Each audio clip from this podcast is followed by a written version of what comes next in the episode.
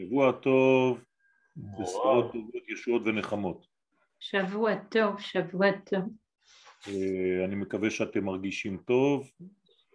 Nous sommes... euh, Merci. Vous voyez déjà le texte כן, הרב. Yofi. Alors, euh, nous allons, Bezat Hashem, continuer notre euh, cours concernant la vision fractale et la vision unitaire de ce monde. Je rappelle que la vision fractale est synonyme de brisure, puisqu'il y a une prise euh, fragmentée de l'existence, alors que tout le judaïsme nous pousse à voir l'existence d'une manière euh, entière. Et c'est très très important de voir ça. Le Rav Kook, donc, nous avons euh, commencé à amorcer le côté de cette vision globale. Et il dit que c'est la racine même de tous les tikkunim. Alors que lorsque nous grossissons quelque chose euh, au niveau du détail, c'est au détriment du reste. Et donc, on perd la vision de l'entité. Et c'est ce qu'on appelle la vision du mal. La vision du mal, c'est que un élément est sorti du contexte et apparemment euh, se représente ou se présente comme une entité à part entière, comme si elle était elle-même la seule réalité existante. Euh, pour bien faire comprendre les choses, c'est comme si euh, on faisait grossir, on, met, on faisait un gros plan sur un sujet de notre vie. Quelqu'un qui, par exemple, a peur de quelque chose, eh bien, cette peur va dominer tout le reste. Et elle va gâcher, en fait, tout le reste. Il ne pourra pas ni travailler, il ne pourra pas faire quoi que ce soit parce qu'il a fait un zoom sur un degré. En faisant zoom sur un degré, n'importe lequel, on perd l'image globale et on est dans la faute. Donc il faut faire très attention de tout le temps reculer et voir l'ensemble de l'image et non pas tomber dans la panique du degré en question qui, qui nous embête au moment où ça se passe. J'espère que les choses sont claires.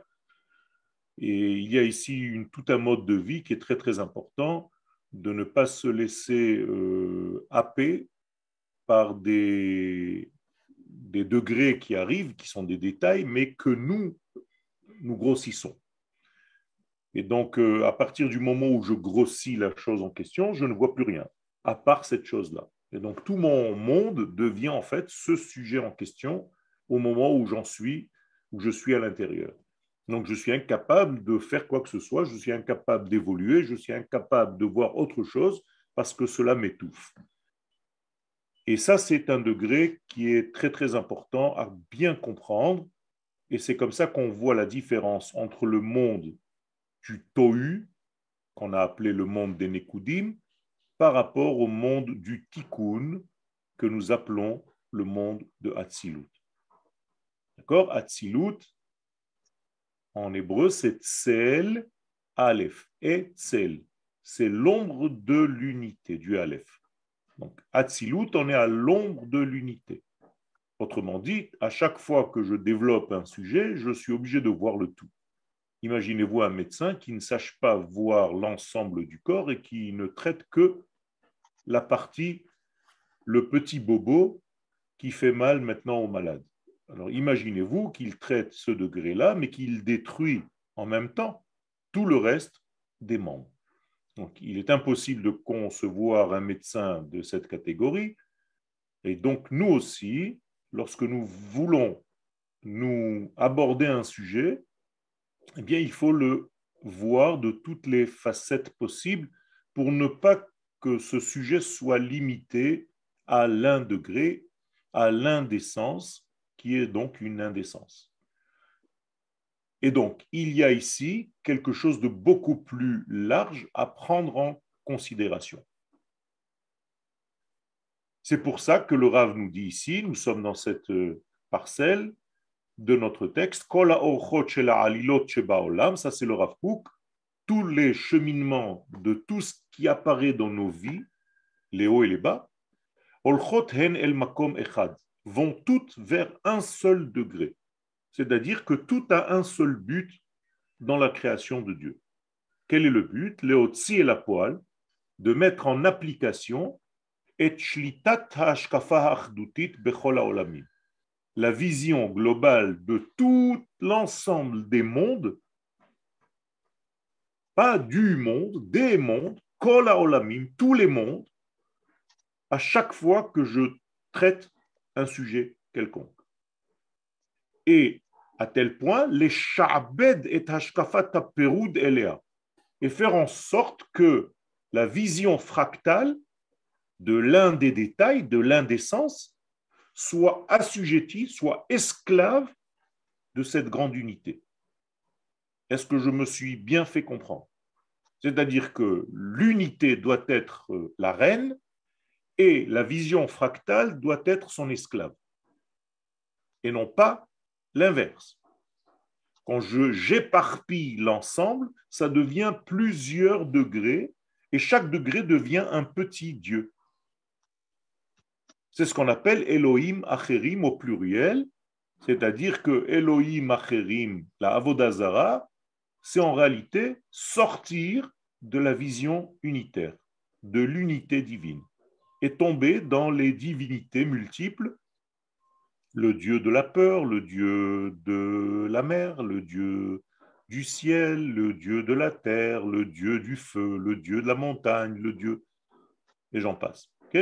C'est une vision donc euh, archaïque qui est primitive et qui ne prend pas en compte le tout. Donc il faut sortir de ça, mais c'est une vision qui nous fait tomber le Yetzerara à chaque fois dans cette vision des choses. Donc, à chaque fois que vous êtes dans une situation de panique ou de peur, eh bien, ça vous accroche et vous ne voyez plus rien d'autre que ce degré en question. Donc, c'est un grand danger que de tomber dans cet esclavage. On appelle ça d'ailleurs l'esclavage de la faute. dans le langage du Rav Kook,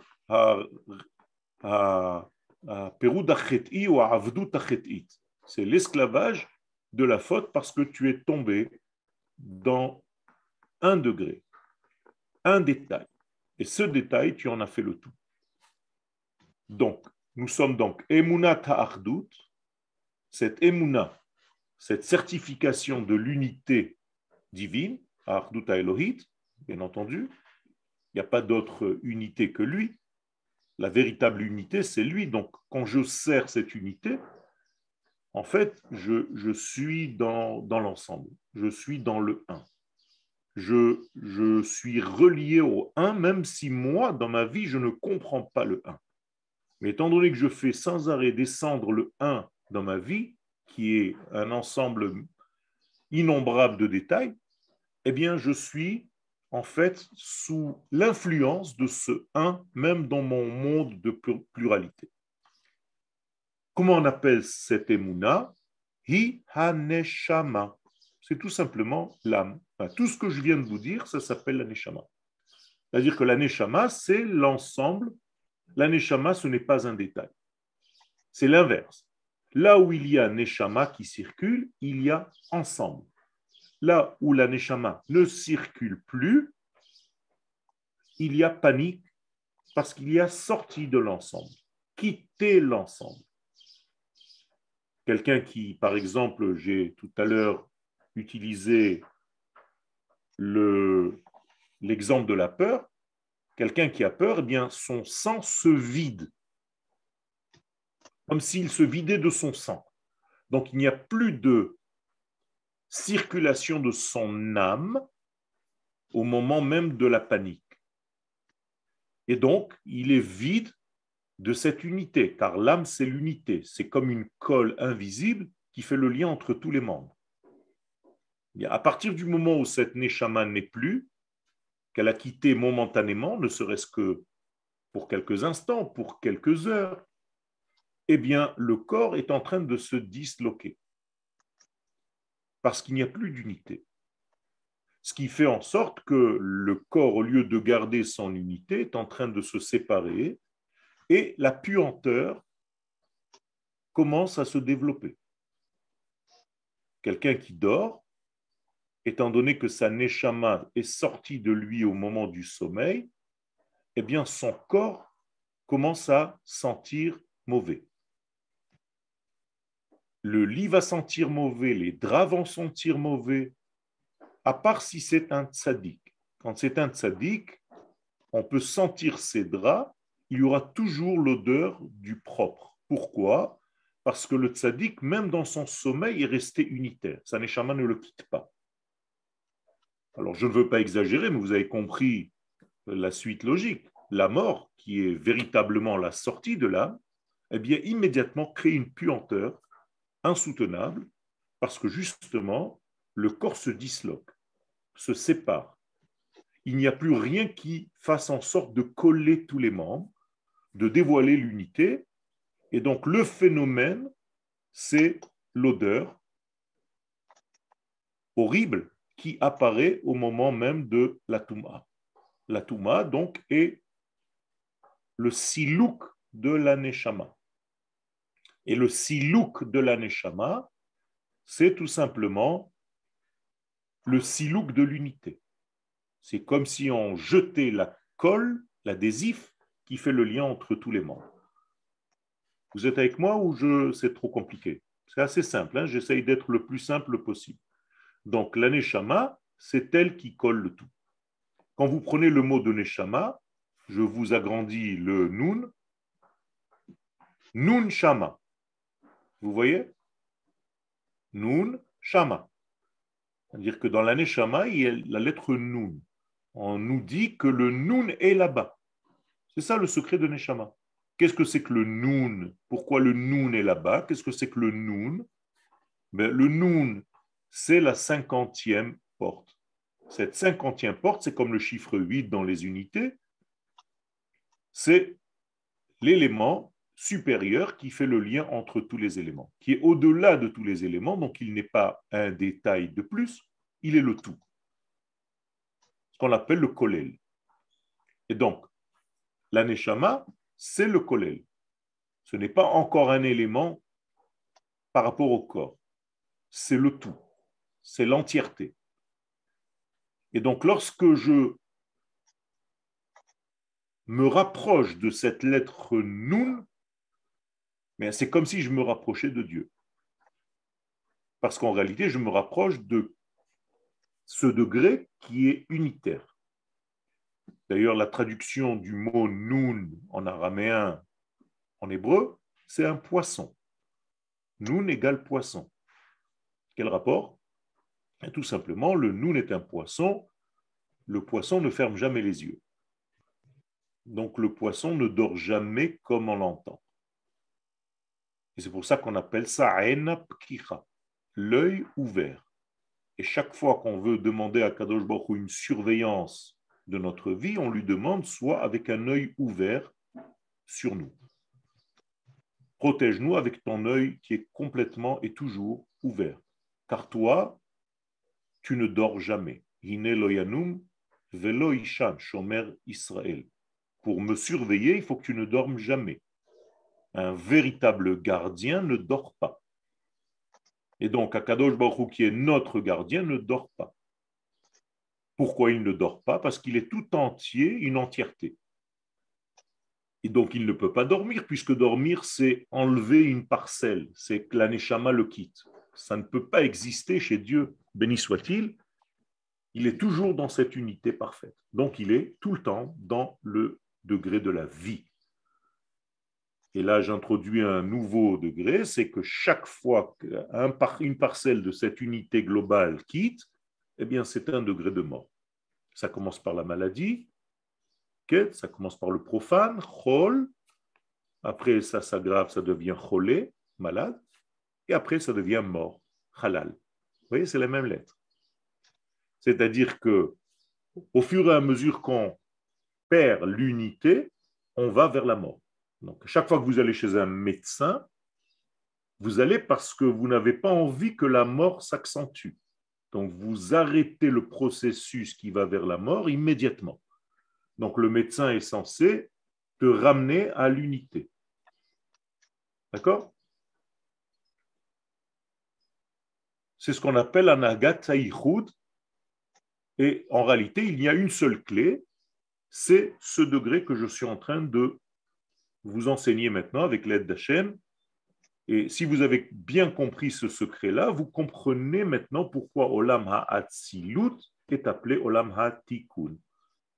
Qu'est-ce que c'est Olam Ha'tikun Tikkun veut dire par réparation, ça c'est la traduction euh, en français, ça ne veut rien dire, mais Olam Ha'tikun veut dire le monde du complément. C'est-à-dire qu'à chaque fois qu'il manque quelque chose en moi, je vais alimenter, je vais compléter le manque. Donc, Atzilut veut dire compléter le, le manque. Olam c'est compléter tous les manques. Inhérent à la vie, inhérent au mal. Car le mal est un manque. C'est une vision de manque. Lorsqu'on dit que Dieu a créé le mal, c'est qu'il a fait en sorte que le mal apparaisse et on va le voir tout à l'heure. Comment? D'accord. Donc maintenant, tout va dans un seul degré pour justement assujettir la séparation au monde de l'unité. Donc, Emuna Ta'achdut, cette Emuna de l'unité, c'est la Emuna de la Neshama. Anoset Bekirba, qui porte en elle, est Kol tout le trésor de la vie. En hébreu, la vie est toujours au pluriel. Les vies. D'accord? Parce qu'il n'y a pas une seule vie, il y a plusieurs degrés de vie. Et autant que nous sommes, autant de gens qui sont en train de me regarder maintenant sur euh, l'écran ont des intensités de vie différentes. Plus tu es heureuse, plus l'intensité de vie te traverse. Donc tu es plus vivante.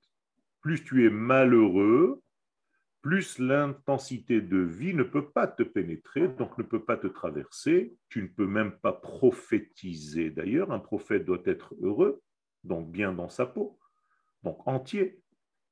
Et tous ces degrés-là, c'est un manque, et au niveau de la compréhension de la Torah, et au niveau de la prophétie, et au niveau de tout ce qu'on fait dans notre vie.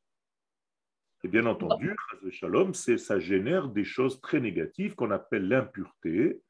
Et l'impureté n'est pas une saleté ou une salissure, c'est tout simplement un manque de perméabilité. L'homme devient imperméable au passage de la lumière. Donc il ne peut plus être prophète, bien entendu. il y avait une question? Euh, Oui, alors pourquoi Chaim en double? Justement, parce que Chaim, c'est et la vie que vous voyez ici et les autres degrés de vie que nous ne voyez pas, mais qu'il faut atteindre. Parce que quelqu'un de vivant n'est pas ah. vivant seulement au premier abord, au premier degré, il est vivant dans tous les domaines. D'accord? Mm-hmm. ne peut pas, comme je viens de le dire tout à l'heure, on ne peut pas appeler vivant quelqu'un qui vit que dans un secteur. Être vivant, c'est englober en soi l'ensemble de tout. D'accord? Donc le plus vivant de tous est El Chai Vekayam, Akadosh Baruch Parce qu'il est la racine même de toute la vie et il contient en lui le tout. Tout est en lui. Et c'est lui qui gère le tout. Donc plus tu grandis et tu gères un petit peu plus de ce que tu as géré hier, plus tu deviens vivant. Vous avez compris comment ça marche?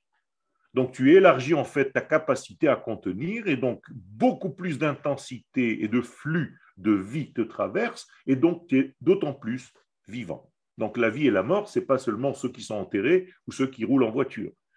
Oh non, je viens de casser mon bras et je viens de réaliser combien ma vie elle était diminuée. Exactement. Ça veut dire que maintenant tu as un élément mm-hmm. qui ne joue plus le jeu. Mm-hmm. C'est ça du tout. Donc hmm. en réalité, tout le tout est en train de se converger vers ce bras maintenant pour essayer de le guérir parce que le tout a un intérêt que ce bras ne meure pas.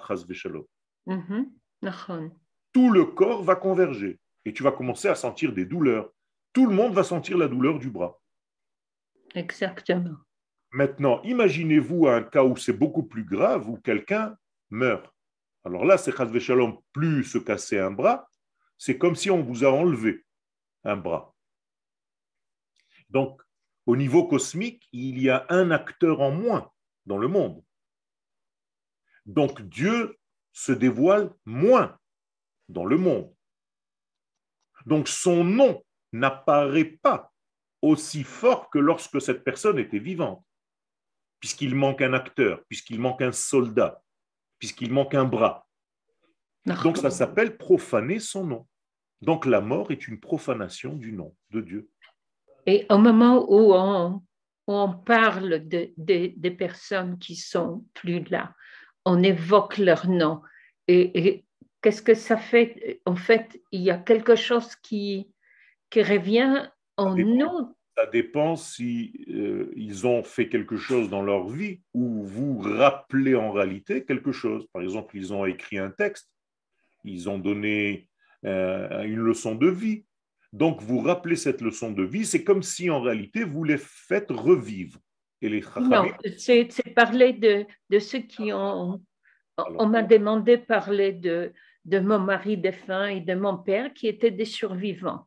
Alors, il faut parler de choses qu'ils ont données comme leçon dans la vie, pas seulement euh, leur souffrance, aussi des leçons de vie que vous avez apprises chez mhm. eux Mm-hmm. Alors là, il y a marqué Sfatav dovevot bakever. C'est comme si celui dont vous êtes en train de parler, ce sont ses lèvres qui bougent là où il est enterré. Pour le ramener en fait dans la vie, pour qu'il redevienne un acteur qu'il n'est plus.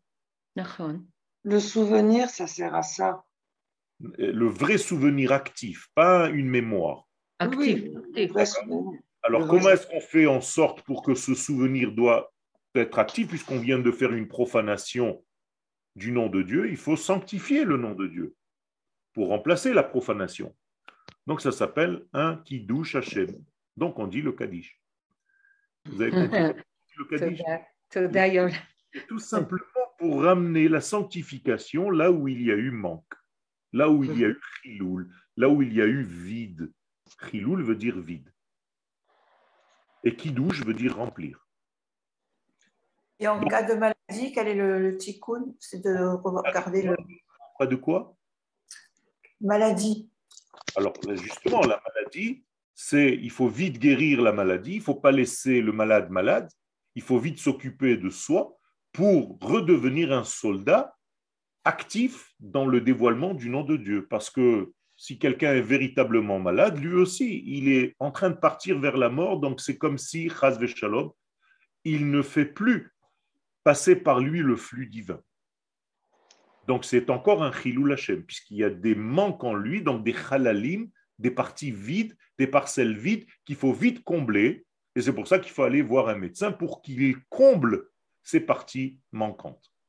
Et, les, et les gens qui sont malades mentaux, ben, c'est -ce c'est aussi un, un Les malades mentaux, malheureusement, ce ne sont pas des malades comme on pourrait le croire.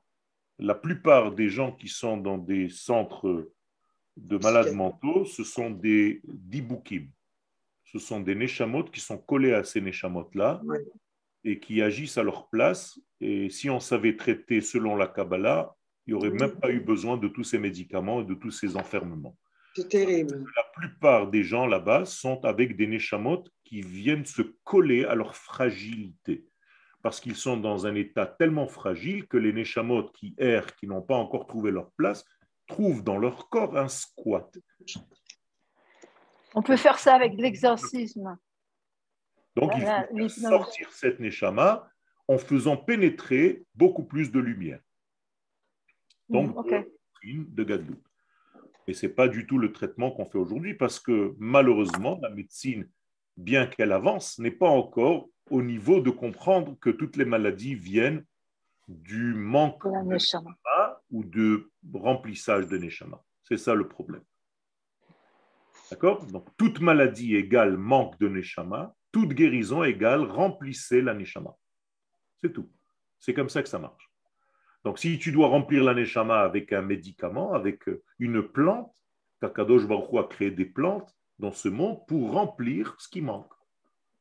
Et donc, telle plante va donner tel effet pour remplir l'aneshama de ce qu'elle manque, le corps de ce qu'il manque. Donc, va aider l'aneshama. C'est pour ça que même sentir quelque chose, ça rentre la neshama. Odeur, oui. C'est pour ça que l'odeur se dit neshima, ruach. Donc on va neshima, donc neshama. Donc quand tu vas sentir une odeur d'un parfum, d'une plante, d'une essence, de ce qu'on appelle des huiles essentielles et plein de choses comme ça, ça fait rentrer en même temps, comme un tremp, la neshama tofeset tremp, bareach venichneset la gouf. C'est ça le secret de la ketoret? C'est un des secrets de la ketoret. Ketoret veut dire lié. Kshoret, likshor. Le tête et le shin sont des otiyot mitralfot. Donc ketoret veut dire revenir à l'unité. Vous comprenez? Attacher le tout. Faire un ensemble. Anik kosher, anikoter. Vous avez compris? Donc, si je ne suis pas dans la ketoret, je suis dans la séparation, donc ras shalom, maladie également. Et quand tu veux faire quelque chose de vivant, c'est la ketoret. Donc, il faut revenir à l'unité. Les deux enfants de Aaron sont partis pendant la paracha parce qu'ils n'ont pas demandé le conseil de leur maître. Oui. C'est-à-dire, ils ont enseigné quelque chose alors que leur maître était là pourquoi quand il y a un rave qui est le cours que je vais donner maintenant, je suis à la synagogue, il y a des rabbinim, je suis obligé, avant de commencer à prendre la parole, de leur demander birshut avec la l'autorisation du rave. Parce que si je suis moré halacha bifner rabbo, si je donne une halakha devant ton maître, eh bien, shalom, c'est chayav mita. Donc pourquoi? Parce que je n'ai pas pris en compte toute l'existence. Mm-hmm. Encore une fois, j'ai cru que j'étais tout seul maintenant à concevoir un certain degré, donc je commence à parler, je me lance à l'eau. Ça ne marche pas comme ça. Tu dois prendre en compte tous ceux qui sont là autour de toi. On t'a demandé de faire un petit cours entre Mincha et Arvit, tu dois savoir à qui tu parles. Tu es en train de parler à quelqu'un donc à un auditoire. Donc tu dois savoir et les prendre en compte. Là, je suis en train de vous donner un cours par Zoom. Je suis obligé de vous prendre en compte, de vous compter. Sinon, je dis ce que j'ai envie de dire et je m'en vais. Ça ne marche pas comme ça. Parce que je dois, pour que le cours passe, prendre la vision de l'ensemble. Et chacun là où il se trouve. C'est-à-dire, donc j'élargis en fait ma vision de vie.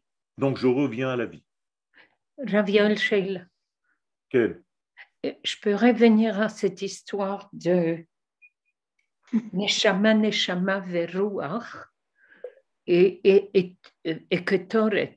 Je, je viens de découvrir il y a quelques mois un traitement qui s'appelle Hateder, où on sent, il y a 11, 11 essences à sentir, pas, on ne ressent pas, mais on découvre Mahout Adam. Je ne sais pas comment traduire ça. Oui, oui.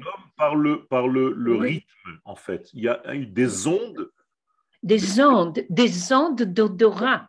Tout à fait. Des ondes d'odorat, ce sont des tédarim, shonim, différentes ondes selon le parfum ça peut être aussi selon la couleur, ça peut être aussi selon les sons.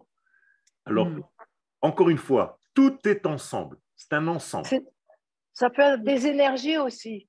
Non, mais j'ai découvert, j'ai découvert moi-même, je me suis découvert moi-même à travers ces, odeurs et tout ce que j'ai reçu ensuite. C'était si ça peut vous faire sortir d'une certaine angoisse et d'une certaine mhm. mémoire blessée, que vous avez malgré vous, eh bien, Baruch Hashem, Baruch Merofer Cholim.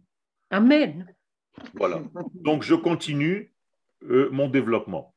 Donc, vous comprenez que le Rav est en train de nous donner ici une clé énorme. On n'est pas en train d'étudier des, des notions de Kabbalah qui sont schématiques, mathématiques, mais on est en train de comprendre le fond de cette Kabbalah. Dire, je ne suis pas en train de vous balancer des notions Olama Atzilut et, et c'est tout. Je veux que ça vous pénètre. Je veux que ça vous rentre à l'intérieur, que vous sachiez en fait de quoi il s'agit véritablement. Parce que donner des, des sphirotes et des emplacements, c'est facile. On aurait déjà fini le cours depuis très longtemps.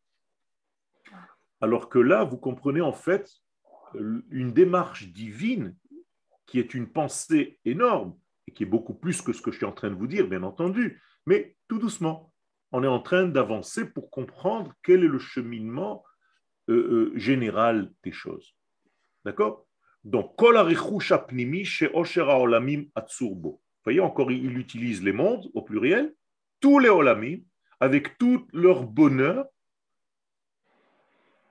et tout le réchouche, c'est-à-dire tous les biens, tous les acquis les plus intérieurs qui sont dans tous les mondes. finalement, je suis un ensemble de tout l'univers. Voilà ce que je dois comprendre. Donc, avant de commencer la Hamida, je regarde mon livre et je dois faire en sorte d'être porteur, comme si j'étais une chaise qui va porter en elle, sur lequel va s'asseoir en fait l'univers tout entier. Sinon, ma Amida, c'est une petite Amida.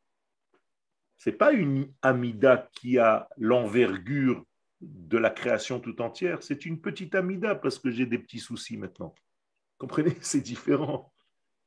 Donc ça va être une petite Amida très étriquée. Alors que quand je deviens ce qu'on appelle Merkava, la Hatzilut, je deviens moi-même porteur de ce monde de Hatzilut, qui contient en lui en fait tous les mondes. Donc je deviens moi-même un petit monde. Et quand je suis un petit monde, j'ai la conscience de cette unité divine qui traverse le tout. Et donc je peux apporter la guérison, je peux apporter les, la bracha, je peux apporter l'abondance, je peux apporter la parnassa, je peux. Tout ça, ça circule par moi. Parce que je me suis élargi aux mesures de l'univers. Vous comprenez ce que je suis en train de vous dire? Mm On est arrivé à la conclusion de tout ce qu'on avait jusqu'à maintenant au niveau du Olam Hatzilut. Derech HaMashber, on a passé une crise chez l'Olam Anekudim, vous vous rappelez? Du monde des points, où chaque point n'a pas compris l'ensemble, justement. Mm. Donc, Dieu, regardez l'intelligence, à travers cette crise, qu'est-ce qu'il a créé en fait? Pourquoi il a fait ce passage obligatoire du monde des points qui s'est brisé, qui s'est cassé? À quoi ça sert tout ça? Qu'il nous fasse un monde de bien, où tout le monde kiffe sa life, et c'est tout. Pour qu'on sente le manque. Alors, et, et qu'on puisse encore, encore plus agrandir. Enfin, ce... Alors, il a créé le manque par ce Olam Et là, on va essayer de comprendre comment. Donc, Derech HaMashber, par le biais de cette brisure, de cette crise qu'on a appelée Olam ou bien Olam Tohu, au fiu à clipotes ont apparu les clipotes. Voilà la première apparition des clipotes. Ce sont des écorces. Pourquoi Des degrés qui n'ont pas compris le sens de l'unité. Mais, grâce à ces clipotes, Dieu va utiliser cette force pour, entre guillemets, punir les mécréants. Quand ces mécréants ne vont pas faire ce qu'il faut, ils ne vont pas respecter l'ordre de la vie. Et chacun va en réalité payer les filles psha'av selon ses erreurs ou les filles ma'alalav selon ses actions. Qu'est-ce que je suis en train de vous dire maintenant? Ça veut dire qu'en réalité, les clipotes sont nécessaires et donc elles ont été créées, elles sont apparues au moment de la brisure, donc Akelim, pour justement mettre en place ou remettre en place ou guérir en fait de toutes les maladies qui vont apparaître au moment où le monde va déjà être là, où les hommes vont être là, où chacun va agir d'une manière ou d'une autre. Les lois clipotes, je vais continuer d'expliquer, sans ces clipotes, chez Nekudim, qui sont apparus dans ce monde de Nekudim, lo hayu kayamim. Il n'y aurait pas eu de récompense et de punition. Pourquoi? Parce que lo Il n'y aurait pas eu de libre choix. Si aujourd'hui tu es libre de choisir ça ou de choisir l'inverse, c'est parce qu'il y a les clipotes. Donc, qu'est-ce que c'est que les clipotes? C'est comme si c'était l'antithèse de la lumière de Dieu. C'est nécessaire? Oui, c'est nécessaire, parce que si tout était lumière de Dieu, tu n'aurais jamais eu le choix. Tu serais en réalité écrasé par cette lumière tellement grande. Et c'est pour ça que les Chachamim nous disent qu'au mont Sinaï, il y a eu tellement de lumière qu'on a vu comme si c'était Har Gigit, comme si on allait être écrasé. Et pas que Dieu, il aura pris une montagne qu'il aura mis sur la tête. Vous comprenez bien que c'est une image. Ça veut dire que dans des moments dans ta vie où la lumière de Dieu est tellement grande, tellement certaine, tu es dans la certitude, dans la vadaout, c'est comme si tu n'avais plus le choix. Vous comprenez maintenant pourquoi plus on s'approche du Mashiach, moins on aura le choix. Et au moment où le Mashiach va venir, le choix va devenir très petit, jusqu'à disparaître. Parce que quand la lumière est déjà là, qu'est-ce que tu peux faire? Donc vous comprenez que ceux qui vont venir en terre d'Israël après la venue du Mashiach, ce n'est pas du tout le même degré que ceux qui sont venus avant. C'est facile de venir quand tout est clair. C'est difficile de venir quand tout est difficile. Et donc, ce degré-là est né avec ce qu'on appelle les clipotes. Donc, les clipotes sont la source même de la Bechira Chofshi, du libre choix de l'homme. Ben donc, le fait même qu'il y ait une séparation entre les points dans le Olam Anekudim, Shvirat Kelim, ça aboutit à la brisure des Kelim. Donc, les Kelim sont cassés. Et c'est là-bas que se trouve la racine de toutes les clipotes qui apparaîtront dans le monde. Yachadim Zot, malgré cela, Nishmar Gamhu, il n'y a pas que des clipotes, il y a aussi des bonnes parties dans les kelim. Eh bien, ça aussi, ça a été gardé, observé, Be'olam HaNekudim, letzorech Olam HaTikun ou Olam HaAtzilut. Et c'est comme ça qu'on a fabriqué, en fait, le Olam HaAtzilut. Donc, le Olam HaAtzilut, c'est tout le bien qu'il y avait dans les kelim qui se sont cassés. Et les clipotes, c'est le mal qu'il y avait dans les kelim qui se sont cassés. Vous avez compris? Comme le bébé qui sort du ventre de la mère. Il y a tout le bébé qui sort entier et il y a le placenta qui est à part. Et on est obligé d'avoir les deux. Et donc, si tu ne peux pas voir le bébé s'il est bien, il faut aller voir combien de placenta si le placenta est entier. Mm-hmm. Donc, quand tu vois dans le monde, comme aujourd'hui, que le mal est tellement grand, c'est parce que le bien est aussi grand. Seulement, au lieu de voir le bébé, tu regardes que le placenta toute ta vie. Mm-hmm. Ça veut dire que ces clipotes-là, elles sont, elles, sont, elles sont nécessaires. Exactement. Les clipotes sont nécessaires. Elles ne sont pas négatives. Non. Elles ont un côté négatif parce que qu'est-ce que c'est que négative? Et là il faut maintenant traduire la notion de négatif. Négatif, c'est-à-dire je cache la lumière. Pourquoi je cache la lumière? C'est méchant de cacher la lumière. Ben non. C'est pour laisser l'autre choix retrouver. Vous avec vos petits-enfants à cache-cache les pauvres, c'est une souffrance. Vous vous cachez et ils vous cherchent pendant des heures si vous êtes bien caché. Et ils ne savent pas, les pauvres, ils sont en train de courir à droite, à gauche, à droite, à gauche, et ils reviennent et ils repartent. Vous êtes vraiment des sadiques ou des sadiques. Mais en réalité, qu'est-ce que font les enfants Ça augmente, ça augmente chez l'enfant le désir de te retrouver.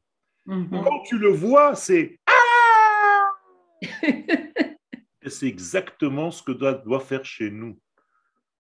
Akadosh Baruch il joue avec nous à cache-cache. Tout ce monde, c'est un jeu de cache-cache. Marboim, Echad, Shtaim, Shalosh. Il compte jusqu'à 10, Esser Sfirot. Et après, il dit celui qui est à ma droite, celui qui est à ma gauche, devant, derrière. Les sphirotes, c'est quoi? Ce sont des écrans qui cachent. Et quand je retrouve en réalité l'éternité à travers ces écrans, eh bien, j'ai une joie intense. Parce qu'il y avait les clipotes. Donc, les clipotes me servent à naître dans un monde de doute pour justement sortir du doute. On est ensemble? Yeah. OK. So,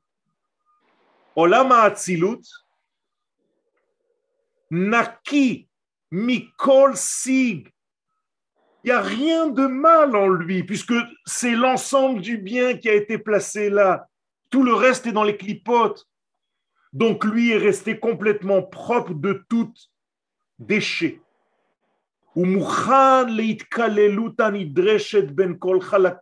lui, il est dans le bien, donc dans le bien, il y a une prise de conscience du tout, de l'entier, donc je ne peux pas faire quelque chose sans mon ami, sans me concerter avec mon rave, sans demander à mon rave l'autorisation parce qu'il est là, sans vous demander vous, sans vous remercier vous, je ne peux pas. Vous voyez qu'à chaque cours, à la fin du cours, je vous remercie. Pourquoi? Vous croyez que c'est juste de la politesse? Oui, c'est de la politesse, mais avant tout, plus que ça, c'est parce que je vous donne du poids. Vous êtes important. Je me concerte avec vous. J'étudie en même temps avec vous. Nous sommes en train d'étudier ensemble. C'est pas moi qui donne un cours et vous, vous êtes passif. C'est grâce à vous que je peux avancer et évoluer. Ça, c'est Olama Atzilut. Donc, ça, c'est le tikkun. Et quand tu as comme ça de l'amour avec ton prochain, et chaque fois que tu lui écris, tu lui dis Sadik, Sadika Yekara, eh bien, c'est pas juste pour faire bien, c'est parce que tu lui donnes une place dans ce monde, c'est important, et tu lui montres qu'elle est importante pour toi, cette personne. Et ça, c'est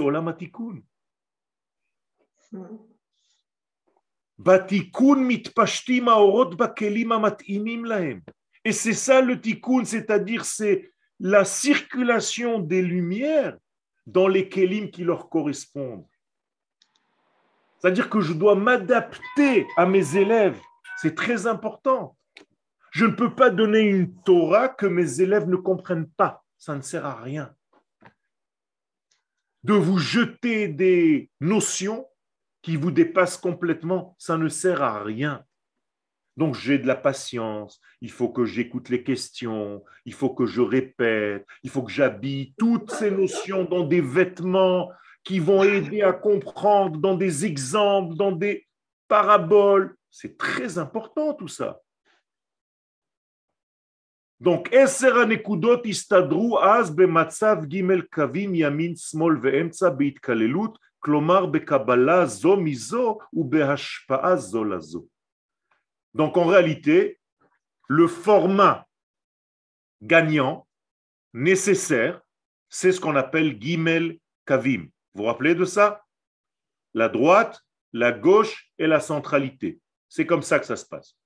Tout ce que je dois faire dans ce monde, quand je donne un cours, je dois être d'un côté désirant de vous donner, chesed. D'un autre côté, je suis obligé de donner des limites. Gvoura. D'accord? Donc, je suis obligé de faire de la Gvoura des limites. Mm-hmm. Et de d'arrêter. Parce que parfois, s'il y a une question qui est un petit peu qui nous sort du cours, je suis obligé de ramener au cours. Donc, ça s'appelle les limites. C'est être gibor. Donc, je suis d'un côté chesed, d'un autre côté gibor. Et donc, je dois retrouver la tiferet, la thérapie, la partie centrale qui va mm. me donner en fait ce qu'on appelle la tiferet. Mais finalement, qu'est-ce qu'on est en train de faire? On reçoit les uns des autres et on partage les uns des autres. Et en plus de ça, on peut se voir. C'est extraordinaire.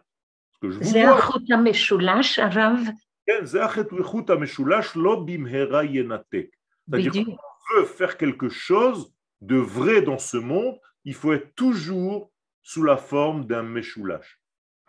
C'est ça le secret du Magen David. Ce sont deux Meshoulashim qui s'imbriquent l'un dans l'autre. On a encore deux minutes. Ça fait. donc les dix sphères, Tsum les Chamisha Partsufim de Hatzilut. Maintenant qu'on a le monde de Hatzilut, avec les dix sphères, on va essayer encore plus de les rassembler, parce qu'on est en train de comprendre que tout est un. Finalement, tout est un. Mais on est quand même dans un monde où on est obligé de faire des dégradations. Donc, on va transformer déjà les dix sphères en cinq partsoufim. Ça s'appelle l'etzamtsem. En, en français, comment on dit? Quand il te reste un 4 et un 3, tu dis casse plus 3, donc je ressens, ça fait 7. tu, tu, tu, tu simplifies. Simplifier, ça s'appelle. Ron, je me rappelle des maths. Donc mhm. il faut simplifier, simplifier, simplifier. Donc finalement, on se retrouve avec cinq partsoufim. Arich, qui était en réalité avant la sphère de Keter, qu'il est toujours. Hein. Abba, qui est la sphère de Chochma. Ima, qui est la sphère de Bina. Bina. Zachar, qu'on appelle Za, qui est en réalité l'ensemble de six sphirotes. Hmm. On les a tous rassemblés, on les a simplifiés en l'appelant Zeiranpin. Il s'agit de Chesed, Gvura, Tiferet, Netzach, Hod et Yesod. Les six ensemble sont devenus un. Et donc il reste à la fin la Nukba, la femelle. C'est C'est la Malchut au niveau des sphirotes. Donc vous avez Keter, Chochma, Bina, Zeiranpin, Vemalchut. Seulement, avec les noms des partsoufim, ça change. Donc ne vous embrouillez pas les pédales, c'est très facile. Arich, Abba, Ima, Zachar ou bien Ben, et Nukba, bien Bat. Pareil. Voilà, c'est facile. Donc, je viens d'écrire Yud, Ke, Vav, Ke. Avec la pointe du Yud. Puisque Arich, il est tellement fin qu'il est Keter, c'est cette petite pointe qui est dans le Yud. Et après, il y a Abba, c'est le Yud. Ima, c'est le He.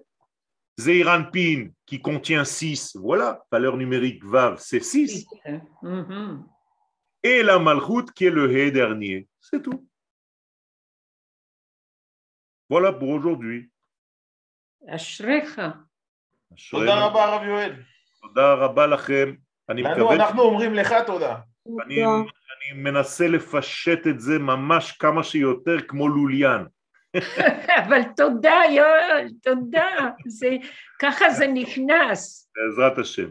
Alors on a le temps, on étudie, en tout cas vous avez fait l'effort de votre vivant d'étudier cette Torah.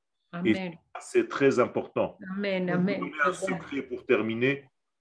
On nous dit que tous les livres qu'on a essayé de d'étudier pendant notre vivant, même si on ne les a pas complétés, Akadosh Baruch considère comme si on les avait étudiés complètement. En réalité, le ah, fait d'avoir voulu Bichlal étudier cette Torah des secrets, qui est la Torah du Mashiach, qui est la Torah de Eretz Israël, Akadosh Baruch va vous compléter cette étude jusqu'à 120 ans. Amen. Amen. Amen. Amen.